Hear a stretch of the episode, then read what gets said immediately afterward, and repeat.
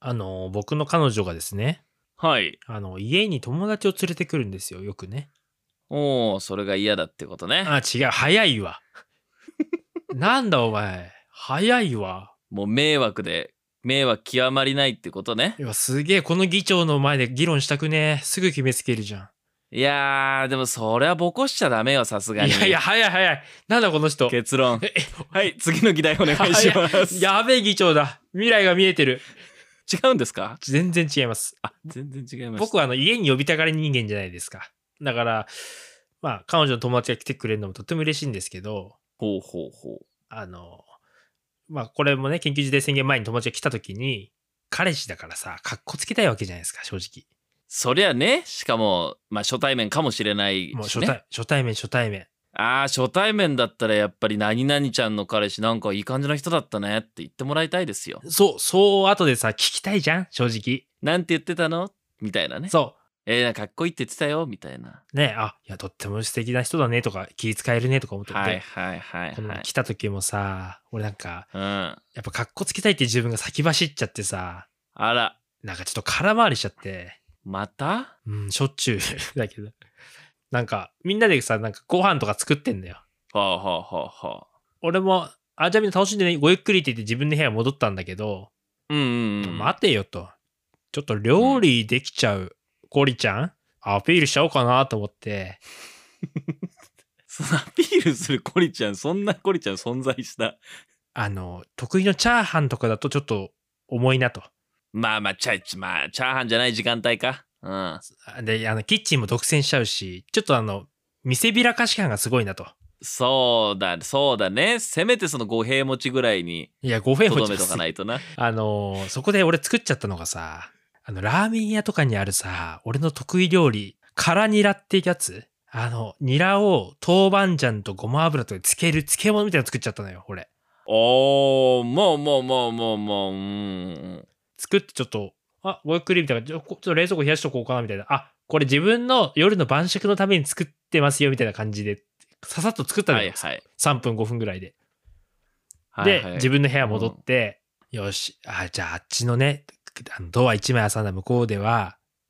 うんもう俺の話題で持ちきりに違いないと。え、結構何彼氏料理するのみたいそなうそうそ手慣れた感じだったけど。う。うん。えー、ああいうおつまみとか自分で作っちゃうタイプなんだと思ったんだけど、やっぱさ、そこがニラの臭さ よ。あ、壁一枚挟んだ向こうからさ、シュッシュッシュッシュッ聞こえてくんの。ファブリーズしてんのよ。彼女が。もう信じられないとか言って。消そうとしマジで臭いから嫌なんだよね、とか言ってんのよ。え、待てよと。そんな彼氏を貶めるかねと思って。そこはさ、ちょっと匂いはさておき、料理結構いつも作るんだよねぐらいのとこだよな。そう、そこにフォーカスししてほしいのよ。ただのなんか臭いもの作ったヤバおじさんになっちゃって。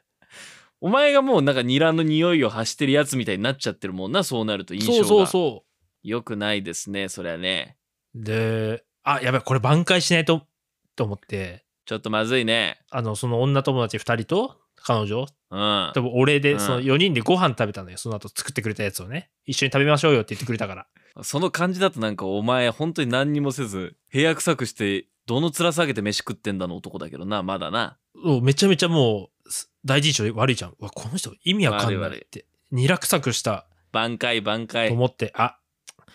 よし、そうだ。彼女もディズニー好きだからさ。あ、そうだ。ここで俺が、あ、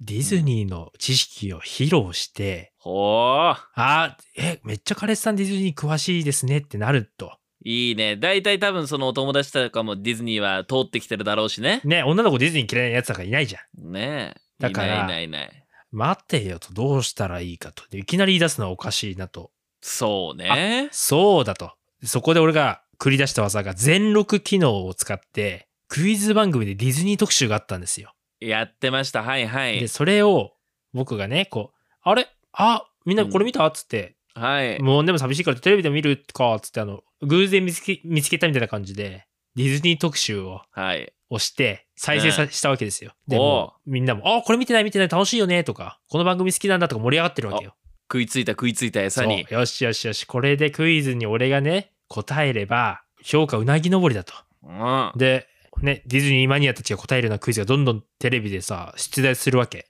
はいはいはい。で、俺さ、全問正解して、えぐいスピードで。 なんか俺もちょっと、もうブーストかかっちゃって、もうすごいスピードで、これアリエルとか、あー、これベイマックスだなとか。いえいえ、違うじゃん。そのみんなが何、何、わかんないからのお前じゃん。うん、そうじゃん。じゃなくて、もうあの、早とっちり。もう、すげえ早押しで引かしちゃうやつみたいな。東大生みたいになっちゃって。違うよ。ああだこうだ言いながら、ね、クイズってそういうもんじゃん。そういうもんなよ。のにもうガチでやっちゃって、もうアタック、一人だけアタック25みたいなテンションでさ、はいみたいな、シャーみたいな。で、俺その時はもうドヤみたいな感じで見てんのよ。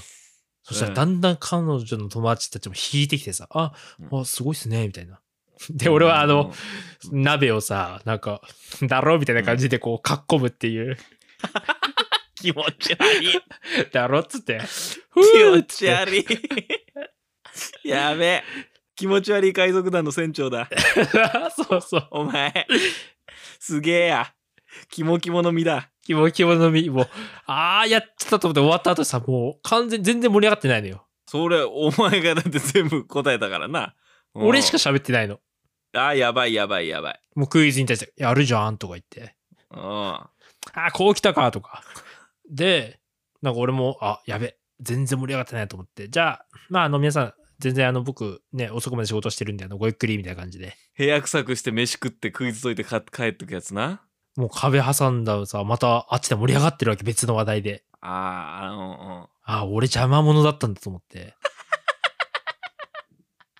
めちゃくちゃ邪魔者じゃんと思って。だからちょっとね、周一郎君に聞きたいのどうやったらいいかな株を上げたいのよ、どうにかして。うん。全部違ったんだもん。もう。そう。で、この前来た別の子にはさ、あの、コンビニにスイーツを買ってったんだけどさ、それもなんかあの、ドヤ感出ちゃうね、正直。いや、だからそこよ、もう。そこ我慢しないといけない。もう、ありのままのコリちゃん見せなさいよ。いやー、俺もうね、あの、なんだろう、あの、サラリーマンがさ、寿司のさ、お土産買ってくる感じで、おーいみたいな。お前、いつのサラリーマンを想像してんだよ。サザエさんの時代だろ、それ。ネクタイでこう結びつけた感じで、このプリンのね、袋をね、はい、買ってきましたよ。食べるみんな食べるほいほいほいみたいな。何を見て育ってきたんだ、メディアの。どうしたらいいかなえ、周一郎くんならどうする株を少しでも上げたいのよ。で、普段から掃除するとかは、それはさ、また違う話や。そんなことはなかなか難しいじゃそなんい。なそれが無理だからこっちは困ってんだって話だよなそう。でも株上げようとするだけ偉いよな。えいやなんかそのほらご存知僕結構顔死んじゃうタイプじゃないですか。ああ、いあんたもやばそうだな。 いやお女の子3人、お彼女の友達とさ、ご飯食べた時とかやばそ顔死んで彼女の友達のことじーっと見てた りするねきっう。と。やばいな。それも怖いわ。難しいね。いや、だからあのゲームとかをみんなでさ、提案するのも超リスキーじゃん。うーあんいや今その空気じゃないよっていう。そう。あとなんかめちゃめちゃ、ね、ゲームとかもう俺がスマブラとか始めたら地獄でしょボコ して。女の子いやだか3ら人を。いそこなんだよ。なんでお前ボコボコ死にかかるんだよ。や、手抜いたらちょっと失礼だし、じゃあ、マリオカートとかぶぶっちぎっちゃうよ。周回遅れで勝っちゃうよ、俺。それはお前んちにラモスとトゥーリオが来た時にやればい いの。それはねえ。いやー、株上げたい。もう年賀状書けもう年末にそれであげよで、最近俺口癖のようにさ、その彼女に対してね、う。うんちょっとはやっぱ、あの、束縛しキーかもしんないんだけど、あれ、俺のことって紹介してんのとか言っちゃうわけ。え、俺の話出たとか。一回知り合ったからさ。出ねえよ。うん。あの、彼女もさ、いや出したくもないみたいな感じで。いや、で出さない出さないみたいな。えーなんでわざわざ言うのみたいな。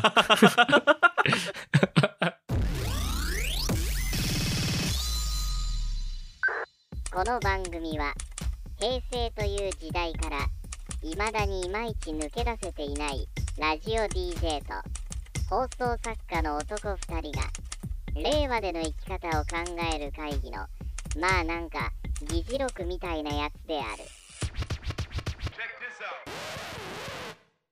さあということで令和の作戦会議 DJ の俊一郎と放送作家のコリちゃんです。お願いします。お願いしますもはや彼女の友達の株じゃなくて彼女の株が下がってるよなそう。あのね、ニラ男と付き合っているっていう、ちょっとまずい。一回だからここでこの番組のリスナーたちをお前の家に呼んででもう最初からお前の得意分野のもう話に乗ってもらっていややっぱコリさんすごいっすって桜みたいに言ってもらうしかねえな大丈夫不審者いっぱい呼ぶ男になってない え、全然知らない人いっぱい呼んこうでだくる男。うちの番組のリスナーさんはそんな不審者なんか一人もいないからいやいや、でも彼女の友達からしたら不審者だろう。か 彼氏が意味わかんない老若男女いっぱい連れてきたら。 さあということでこの番組は一個一個議題持ってきたああでもねこうでもね言ってくんですけど今週僕から言っていいですかはい、お願いします。あの今ですね僕あのどうしても見たいドキュメンタリー映画があるんだけどどこの配信サイトにもなくて今困ってる状況なんですよおお、すごい。そんな、え、何3年前にアメリカで公開された「カイザー」っていう映画なんですけど、うん。まあこれじゃ聞いたことはこれないと思うんだよねないです。カルロス・カイザーって呼ばれたブラジル人サッカー選手の半生を描いたドキュメンタリー映画なんですがはい。カルロス・カイザーって選手知ってる人いるかなえー、全然知らない。カイザーって皇帝って意味でしょあそうそう皇帝っていうあだ名がついてあだ名なんだカルロス・カイザーって呼ばれてた選手なんですけどうーん。この人はですね、えー80年代から90年代にかけて、まあ、20年間以上プロサッカー選手として世界をこう渡り歩いた人なんですよはい。で20年間世界中のチームで何試合ぐらい試合出たと思いますこの人20年間でしょ20年間です大体サッカーのシーズンって40試合ない30試合から40試合ぐらいの間ですよシーズンでいうとだからまあ50試合として、じゃあ、えん ?1000 か。 1000試合ぐらいだと思うじゃないですかうん。カイザーほぼゼロですえこの人はですね数多くのプロチームを騙して契約を勝ち取ってほぼ試合に出ず給料だけをもらっていろんなチームを渡り歩いたっていう最強の男なんですえよーどんあの端的に言うと詐欺師ですえ詐欺師のドキュメンタリー映画なんですえ全然よくわかんない。まずですね、うん彼は基本的にえーっとサッカーはもちろんやってはいたんだけどプロじゃ全く通用しないスキルなんですよはいはい。サッカーが下手なんですけど、うん。それ以外の才能がめちゃくちゃあったんでまず彼はどうやってプロ選手になったかっていうと例えば超有名選手と仲良くなってチームを紹介してもらったりとか新聞記者を買収して嘘の記事を書かせるんですよ。ブラジルのカルロス・カイザーってすごいって。うん。で80年代ってさ、まあ、80年代90年代ってネットが普及してないじゃん。はい。だから今だとスカウティング映像を見てスカウティングしたりするんだけどそれができなかったからこういう新聞記事とかも信じちゃうんですよみんななるほどね。噂がそのまま通っちゃうんだ。そうであのしかもその当時は80年代はもうスター選手のステータスとも言われた携帯電話こんな普通の人持ってないですよはい。これを持って「いやごめんちょっと世界中から電話来ちゃってるよ」って嘘芝居ぶちかまして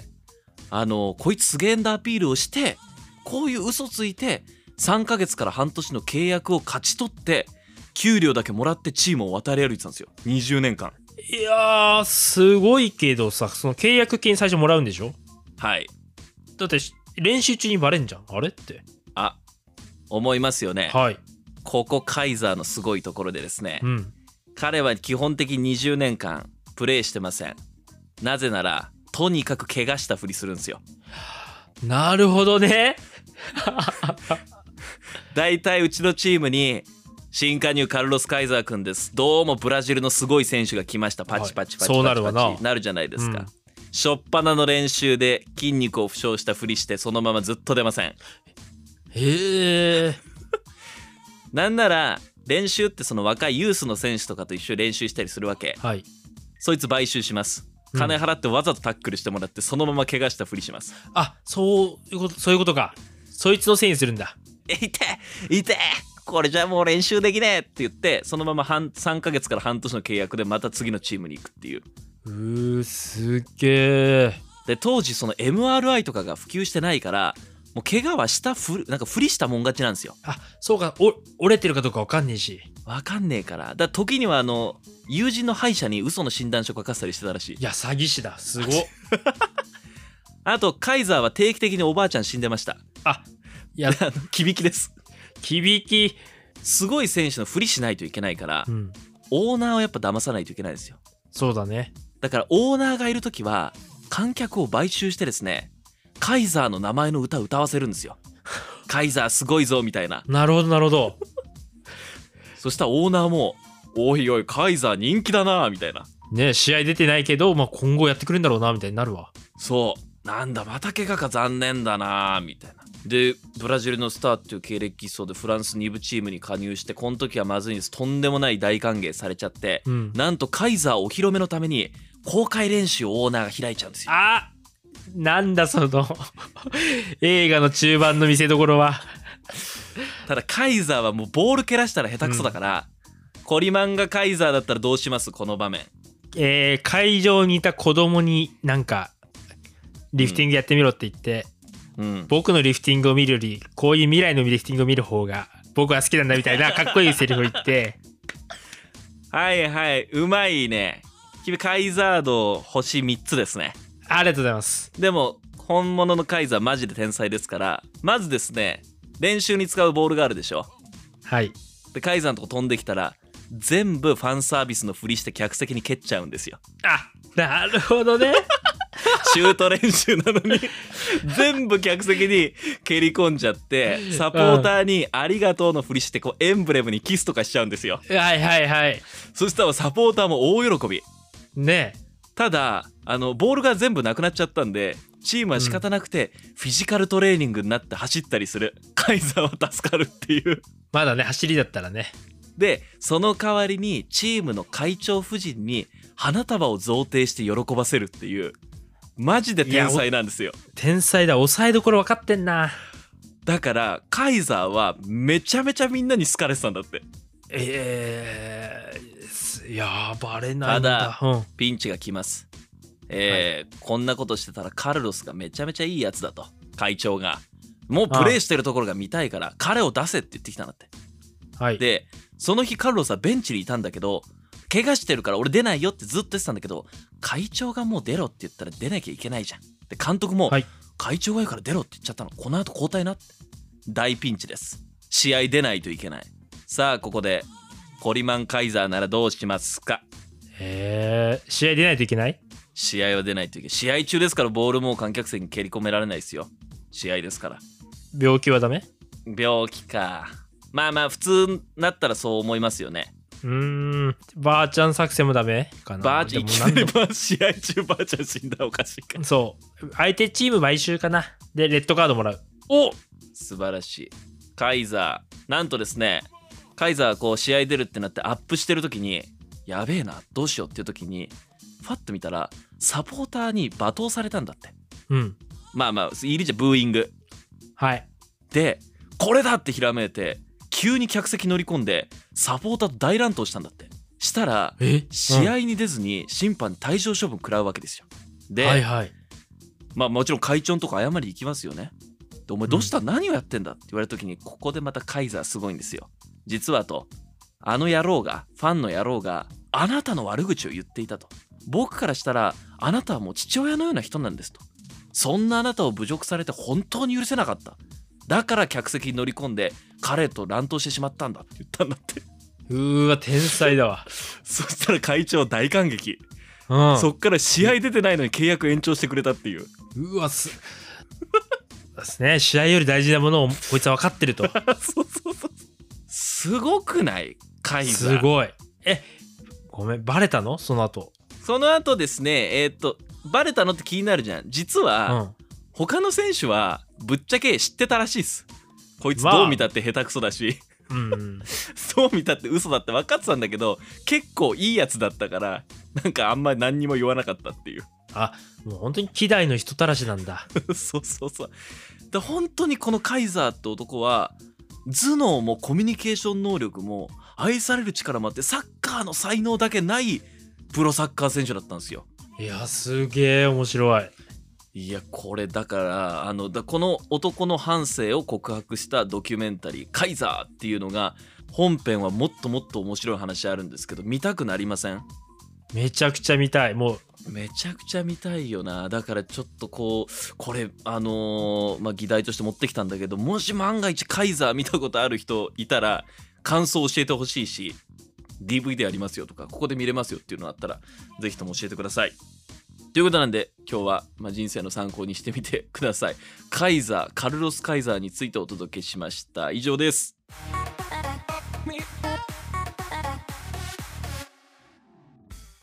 はい。続いては、フラッシュ3月16日号から持ってきました。うん月収30万円も夢じゃない、ボロ実家レンタルで稼ぐという記事です。出ましたちょっとスパっぽい記事ですけどねフラッシュ謎の連載やってて、不定期連載、実家の両親を守れ、第10弾っていう。第10弾っていう、すごいね。第9弾まで何やったんだよくネタつきねえな、えーこのボロ実家レンタルっていうのはですね、まあ、簡単に言うと、あのーはい実家を誰かに貸すっていうサービスが結構今流行ってんだって。ああはあはあはあはあまあ僕たちのね、両親もいつか死んじゃうわけじゃないですか。うんうんうんって時に実家がさ、もちろん相続受けたとしてどうしたらいいかわかんないと。そういう人が結構多いんだって。いやうちだって広島に住んでるおじいちゃんもうおじいちゃんもう死んでおばあちゃん今もう施設に入ってるから実家空き空き家ですよ母親の実家は、どうしますって話ですもんねで、あのー、空き家をさ、管理するのも税金かかるし、持ってるだけでそれは固定資産税かかるよねで、都心の一等地でもない限りさ、なかなかね、売れない売れない資産価値の低い、えー負ける不動産と書いて不動産ああ、ってのがそねうだそうだうんうんうんでこんな中青山理恵子さんというこの記事に載ってる方はですね時間貸しレンタルという選択肢を選んだんだって、そもそもレンタルどうやってすんのそんな時間がしたってこれはですねスペースマーケットって聞いたことないあのオスペースーナーと借り手をつなぐあの、この不動産サービスレンタルスペースサービスだねはいはいはいでこの青山さんはですね西東京市の田無駅から徒歩13分築50年の実家を相続したとあのなかなか年季入ってんねねでここを、えっとスペースマーケットというサービスで貸したとはあそしたら今大人気でめちゃめちゃ儲かってんだってええ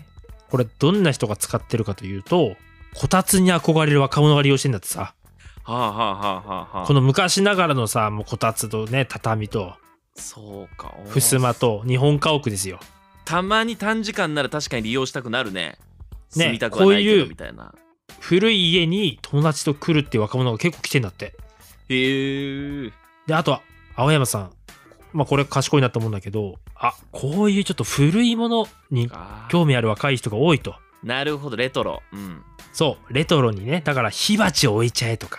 うわいいね火鉢を利用したせんべい焼き体験とか、かき氷作りとか、ああのやりたい着物レンタルとか、ーうんうんうんうんそういうのをオプションもつけて、付加価値つけて、さらにもう盛り上がってんだってさ。ちゃんちゃんこなんか来ちゃいたいんじゃないのね。で、あと、この若者プラス、あのコスプレイヤーの人の利用もいいんだって、あと YouTuber。撮影スタジオかそうこのあの今さ、まあ、鬼滅とかもそうだけど、こういうね、あのコスプレに合いそうじゃん、家屋って。うん確かに確かに合うわ合うわなので、えっと、かなり盛り上がってると。で、このスペースマーケットね、あの、えー、30%を手数料として取られるんだけど、あと70%はそのまま入ってくるから、うーんじゃあ1万円ね、えっと、若い者向けに貸したら、7000円は入ってくるから、まあ結構、利益率としてもいいと。ね、だってなるほど今まで全くね、ただ置いてあった家だもん。でしかも人が入んないと本当にあのー悪くなっていくしね家もねあ、そうだよね。で、このね、記事にはもう一つ例があったんだけど、あの、東武東上線坂戸駅。あの、僕はい、はい坂戸高校だったんで、あの、近いですよ。結構田舎じゃない結構田舎。東京からねね、ここに家を持つ町田さんはですね、あの1000坪のとんでもなくでかい家を譲り受けたと。多分おじいちゃんおばあちゃんかな。あーいやー使えないっしょ借りる人いんのそんなのこれもやっぱコスプレ撮影会とか、あとね、裏え、ー裏の竹林を利用して流しそうめんしたりとか、ああの、庭でバーベキューやるようにしたりとか、ーはいはいはいはいそういう需要に応えて貸したらもう大儲けだと。へえで、この記事の最後にはですね、ファイナンシャルプランナーの方が、まあ、あはの、いスマホアプリでもうこういうマッチング不動産持つ側と借りたい側のこのレンタルスペースのマッチングがもうすごい簡単にできるようになったんでこれからもこのそれぞれが持っている余剰の不動産はいもう使い余してるスペースを貸すビジネスはうんうんこれから盛り上がっていくだろうと。うんうーんでちょっとやっぱこれもね、まあ、前々から言ってるけどやっぱ不動産憧れるじゃん貸しときゃいいんだもんまあね不労所得というかどうしたらいい山口さん僕一個アイデアあるんですあお願いしますよ教えてファイナンシャルプランナーの石川ですどうもお願いしますあのだ例えば山口さんのそのご実家、うんまあ、田舎にあるじゃないですかあの今両親がはい住んでるんですけどあの狭い土地ええに3階建てなんですよ、狭い土地に3階建てはいはいはい父さん母さんは2階で暮らしててうんもう1階も3階もほぼ使ってませんなるほど。お庭はでもちょっと狭いのかなもう庭なんかないです庭がない。そうすると話は変わってきますが、私、例うんえば田舎だと庭が広かった場合、私これ思います。サスケのセット組んじゃいましょう。あーいいね私これ前から思ってるんです。それはレンタルしたいわはい。私母に言いましたけど反対されました。えなんで反対すんのサスケのセット組んで貸そうぜって言ったんだけど、うん、反対されましたけどね。反り立つ壁とかいいよねいやいいでみんなだったらあれでしょし出場したい人はみんな山田勝美さんのお家行かないといけないでしょ黒虎入んないとダメって噂だ ぜでしょいやサスケのあれはいいと思うけどね、なあだからコスプレイヤーとかいいとこ目つけたよなあのこの前見たガイアの夜明けでさはい、あのいらない山をうん、売る不動産会社が特集されててもう持て余したとんでもない山ってあるじゃんまあこの前もこの番組で話したけどはいそれ何に使うどこに売ったかっていうと犯罪だよ反社会勢力違う違う違うあのねチェーンソーの練習天才じゃないこのアイデアあのチェーンソー会社で今さあのね林業とか盛り上がってきてるから若い人たちがどこで練習したらいいか分かんないから そっか切って切ったらもうダメかそうだからその何にもない山いい練習場だって言って契約進んでたからねななんてこっためっちゃ俺もう柏で言ったもん天才かよってだからこんな感じでさやっぱ需要はあるわけですよ山口さんのお宅見つかりましたよお願いします AV の撮影ですやめてくれよご両親もセット でセットで貸しちゃいましょうやめてくれよマジであれだろあの画面の奥でさ両親が見てんだろ これちょっとドアを覗いてるやつだろ家庭教師シリーズじゃないかよたかし勉強進んでるみたいなあの役セットで、キャストもセットでやだだからあれはどうかなあのうちはいほんとボロボロだからさ、ええあの通販ハンマーのねハンマーじゃない壊すんじゃない一回限りじゃねえけどハンマーじゃないなんでハンマーの通販じゃないあの洗剤とかさあスポンジとかあの汚れ落とす汚い壁っていう意味でケルヒャーみたいなやつよねそうそうそかあれはあの群馬県警かな浅間山荘の時の鉄球練習とかどうう群馬県な一回しか使えねえじゃねえかよなんなんだよそれ誰向けなんだよ鉄球で壊して OK みたいな練習したところでこのスキル使えますかねって言ってあでもその考え方はあありでさあの秋葉にささらわさらわってもいい店みたいなのあんじゃんほらそうだよあのそうだよストレス解消カフェみたいなうんうんあるよあるもようハンマーで壊したりとかあるよねもう俺んちも何でもぶっ壊していい若者乱暴な若者たちに向けて貸そうかな確かに面白い面白いでしょもうバットバット貸してうわいいはいみわはい皆さんはいどうもようこそどうぞはいバットですとか言ってハンマーですとか言ってはいどうぞぶっ壊してくださいってえいいんですかこれ全部あもうぶっ壊していいっすはいどうぞどうぞえー、すげえすげえバンバンお前の使ってた学習漬けボコボコボコボコはいどうぞどうぞあはいもうどうぞなんだろう涙が溢れてくるっていうオプションをつけるとお前の父ちゃんとかい母ちゃんが横で泣いてるっていうねちょっとこ性癖だなそれな来るやつらは怖いわでもこういうことだよなあとウエスだだから俊一郎んちのね山もさはいやっぱなんかあるはずよあるはずか諦めちゃダメだと思ったそうだねそうだね多分何かしら山奥じゃないとできないんだよっていうことだよねあわかった何でも植えていいですよって言っと こうよ何でも植えて育てていいですよだけ書いとくよ待ってよそしたらお前に火はないいやあるだろ絶対 ちちょっと弁護士さんの確認が必要だな。なんでも、いやこっちはチューリップを想定してたんですけ ど。何でも植えて、何でも育てていいし、で、お前はいっぱい電話を用意しとこう。やめろよ。やめろよ。茶茶封筒と、あとね、うん、あといっぱいね、携帯用意しとこいっぱい携帯となんでだ よお金のない人たち雇っとくわ用意しておきま したんでう。犯罪だよ、全部がもう最。大怖い怖い中一郎の山どうしようかな。燃やす燃やしたいよな。いや燃やしたくねえよなんでお前勝手に人んちの山燃やそうとしてんだよじゃあ、ガおいガイアの夜明けで特集されるぐらいのアイデアないのかよ。お前危ねえ YouTuber かよ燃やさせてくアメリカにいるやばい YouTuber いるじゃん。 れいるないるなあいつなあいつ、あいつに貸す貸さねえよあいつもアメリカで自由にやってっから来ねえよ広島の山奥にあ、わかったわかった。これ、誰も傷つけない。何あの、ドッグランってあるじゃん。はいはいはいあれってやっぱ、ある程度マナーがいいワンちゃんじゃないといけないから、はい日本社会から漏れたとんでもない犬たちが集まるドッグランは。ねえよそ んなそんな犬いないのめちゃめちゃでかい。めちゃめちゃでかい犬とかさ、あのマナーが悪い犬、すぐもう吠えちゃうと か。日本社会からあぶれた犬なんてこの世にいないの。だそいつらとあとその周りにこう塀作って見えないようにして山を全裸で走りたいおじさんたちに貸すっていうねあ、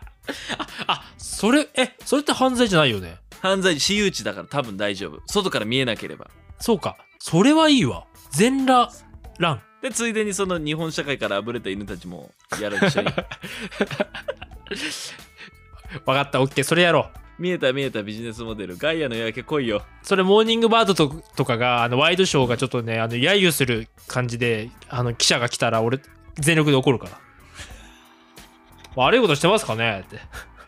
スタジオで玉川さんが怒るよお前めに っちゃ怒るよね。何やってもいいんですかねってルールさえ守ればみたいな。まあ、ということで、あの、皆さんね、あの、実家レンタルね、ほんちょっとね、ひとスペースマーケットっていうサービスを一回覗くとね、あの、イメージつかめると思うんで、あの、本気でいい感じの実家をね、使い余してる人は本当にやってみたらいいと思います。参考となる記事、フラッシュ3月16日号でした。以上です。